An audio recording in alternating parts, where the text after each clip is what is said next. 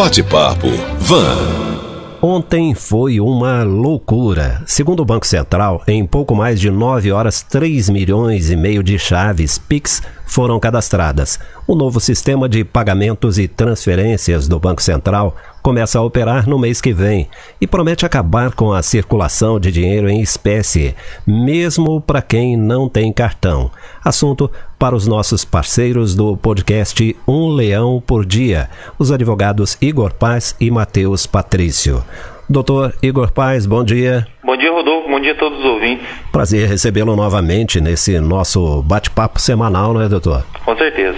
Bom, sempre aqui. O nosso colega de quadro aqui, o doutor Matheus Patrício, não tem participado ao vivo, mas nem por isso o ouvinte fica sem a mensagem dele. Vamos ouvir o que o doutor Matheus Patrício fala sobre o Pix. Fala Rodolfo, fala aí meus amigos da Vanguarda, tudo bem com vocês? Acompanhando aí um leão por dia. Hoje novamente, infelizmente, eu não vou poder participar ao vivo, mas estou aqui deixando meus dois centavos sobre esse assunto de extrema importância para todo mundo aí que gosta de um pouco de tecnologia e direito. O Pix, sistema de transferências do Banco Central, vai finalmente entrar em vigor, vai entrar em funcionamento e eu acho que algumas questões são importantes para a gente poder sanar é, as dúvidas da galera que está por aí recebendo notificação em cima de notificação pedindo para cadastrar senha. Afinal, o que, é isso, né? O que é essa senha que vai ser cadastrada? Essas senhas, na verdade, são chaves que o Banco Central está programando para poder facilitar essas transferências através do sistema do Pix, que vai ser um sistema instantâneo de transferências de valores monetários para todos os bancos que operam na nossa federação, que são regulados pelo Banco Central.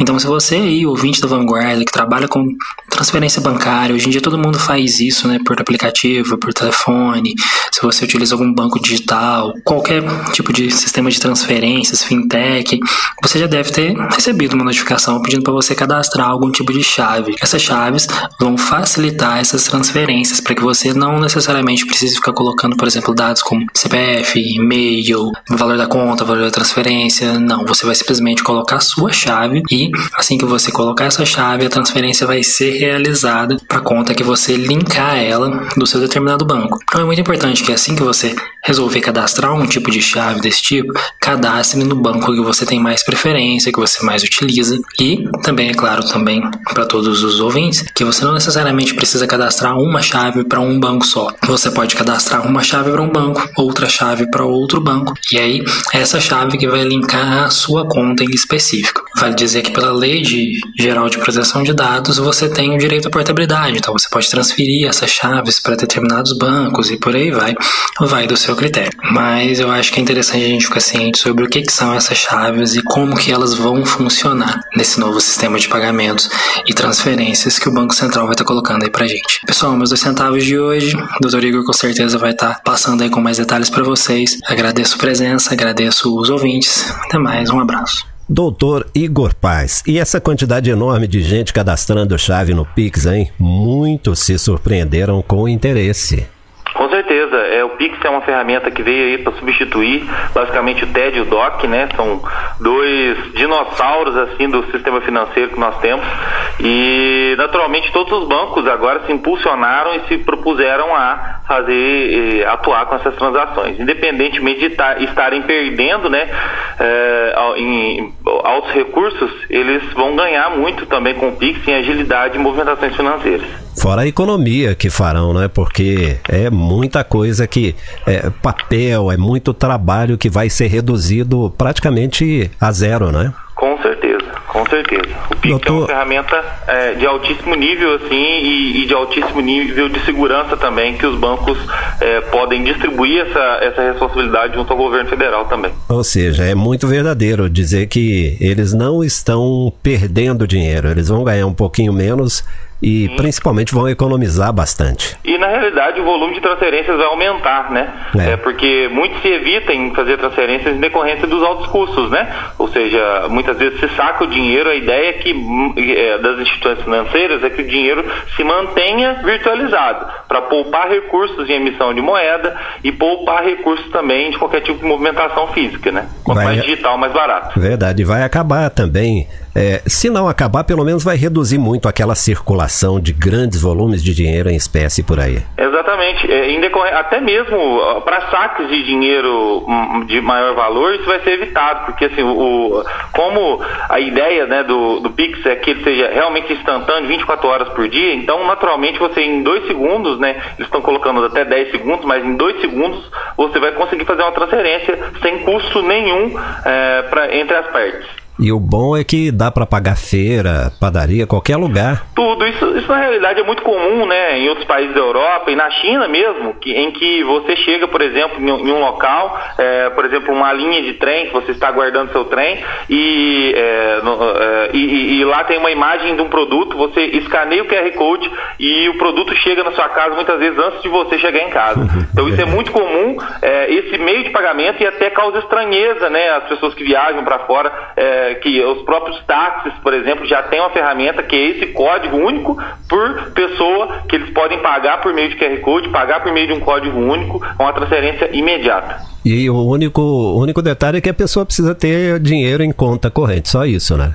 É, Aliás, na... nem conta corrente, poupança, qualquer tipo de dinheiro em, em, em, banco, né? Exatamente. Naturalmente, as pessoas vão se convertendo à utilização do Pix, né? É. É, porque é, os, os próprios consumidores, os próprios vendedores né, vão estar acostumados e mais habituados com esse tipo de, de transação. Então vai ser bem facilitado. E o usuário não vai pagar nada para ter acesso a esses recursos do Pix? Não, a, a, existem algumas taxas que são, por exemplo, as instituições financeiras vão receber é, a cada 10 transações 0,01 centavo, uhum. certo? Elas vão receber muito pouco por transação, é, mas os usuários não pagarão. Existe uma, uma, uma descrição de pagamento para empresas, ou seja, CNPJ, que vai pagar uma taxa bem baixa em decorrência da utilização, ou também em casos de serviços presenciais, então, porque o Pix ele é digital, porém ele pode ser feito é, pessoalmente junto às instituições financeiras também. Ou seja, eu chego lá na boca do caixa e falo, eu quero fazer um Pix para tal pessoa uhum. ou para tal empresa. Essa transação ela pode ser cobrada pela instituição. E também se houver um débito recorrente na conta bancária, ou seja,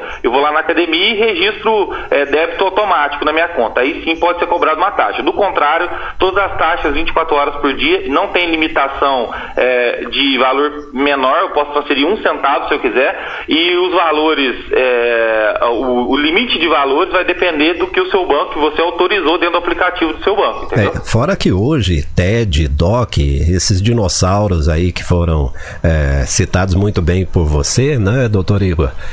Custam caro demais. Custa. Hoje demora, a média de um né? DOC de um TED é 10,50, se eu não me engano, 10,58. E demora para o dinheiro chegar no, Exatamente. Então é, é, é, uma, é uma evolução gigantesca, obviamente vai abalar o sistema de alguns tipos de empresa, por exemplo, é, PagSeguro e outros tipos de bancos digitais que atuam é, nesse tipo de pagamento facilitado, né? Mas vai ser uma melhora para ambas as partes. Agora, o bom também é que não é obrigatório, mas eu duvido que alguém queira ficar fora, né?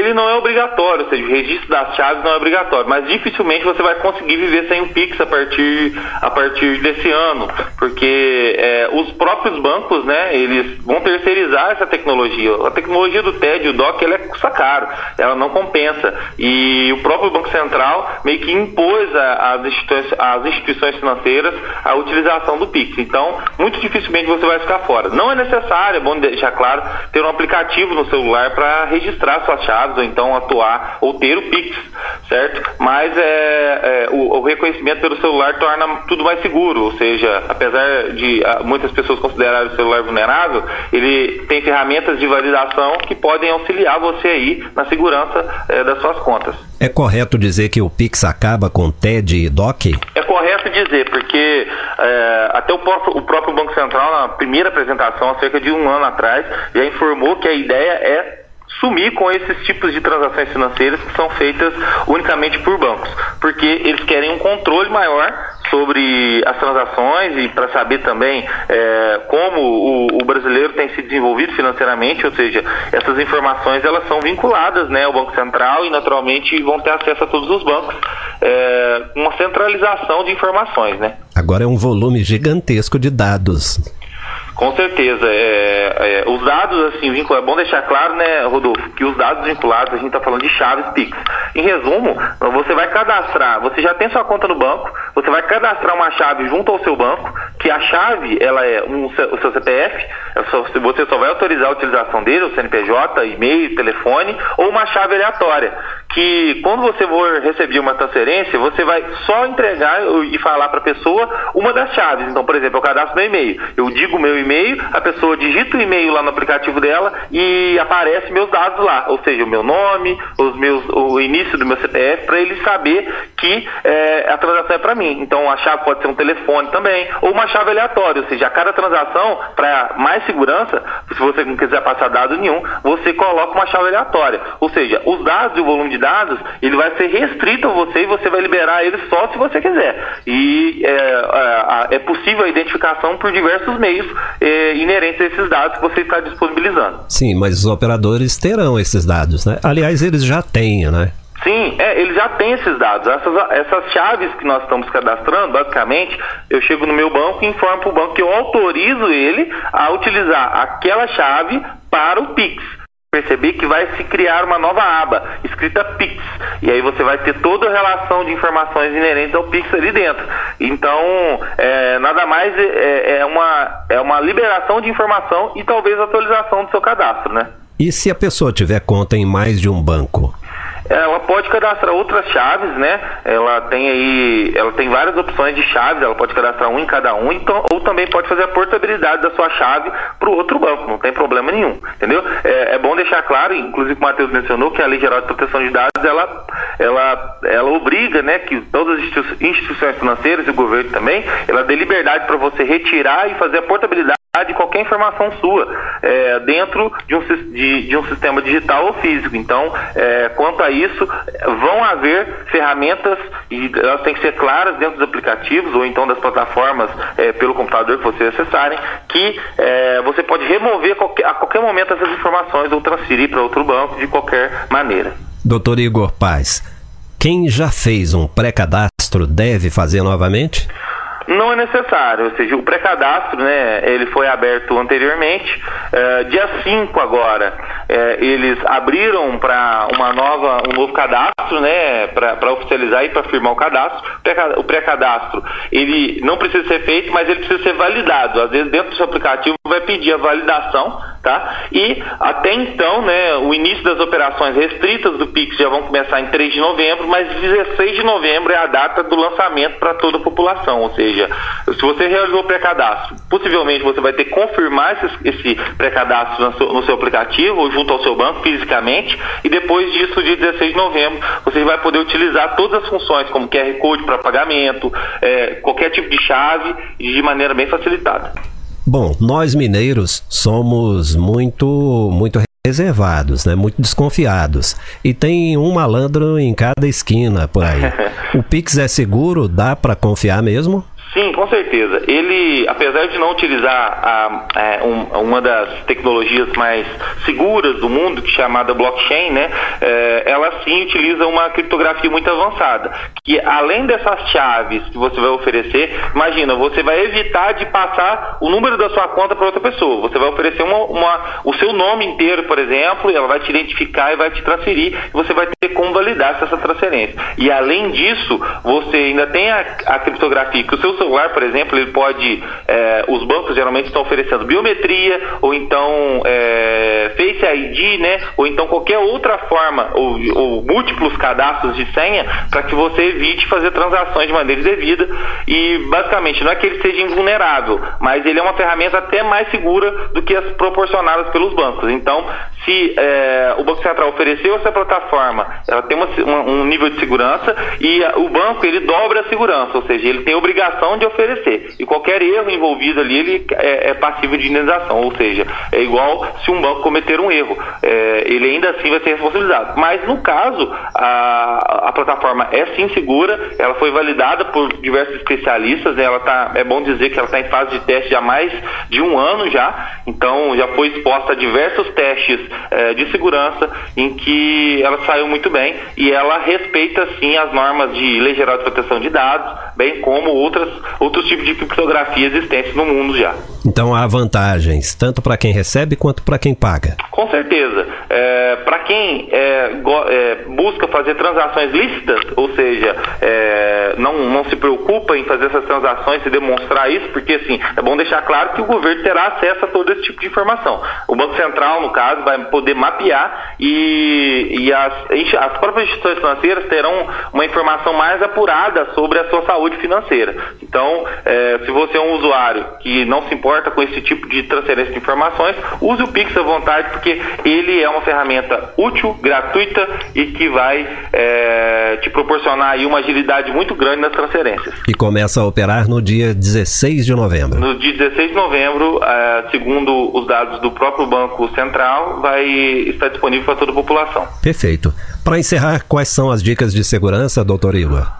Bom, as dicas de segurança que eu posso dar é as principais, é, ou seja, guarde as suas informações, é, os, mantenha o cadastro atualizado, com seu e-mail atualizado, e-mail correto, todas as informações corretas junto ao seu banco e junto ao Pix, mas principalmente, né, é, tenha cuidado com os aparelhos e, e, os, e, as ferramentas que você utiliza para cadastro. Se você está utilizando um celular, é, saiba que ele, apesar de tudo, é um, é um aparelho que pode ser vulnerável a, a, a, qualquer tipo de acesso indevido. Então mantenha as senhas de banco resguardadas, não coloque datas de nascimento em nada e quando for receber ou enviar qualquer transação, atente a conferir os dados da pessoa para ver se não há nenhum homônimo ali ou então qualquer outro tipo de informação que possa causar é, dificuldade. No mais, é, só manter seus cadastros atualizados e prestar muita atenção nas metodologias de transferência e manter também seu aplicativo atualizado, que é importantíssimo para que evite-se fraudes e principalmente invasão por hackers. Toda terça-feira, os advogados Igor Paz e Matheus Patrício do podcast Um Leão por Dia participam do Jornal de Vanguarda. Doutor Igor, bom dia, muito obrigado pela presença. Bom dia, muito obrigado, Rodolfo. Um obrigado a todos os ouvintes. Até a próxima terça. Bate-papo. Van.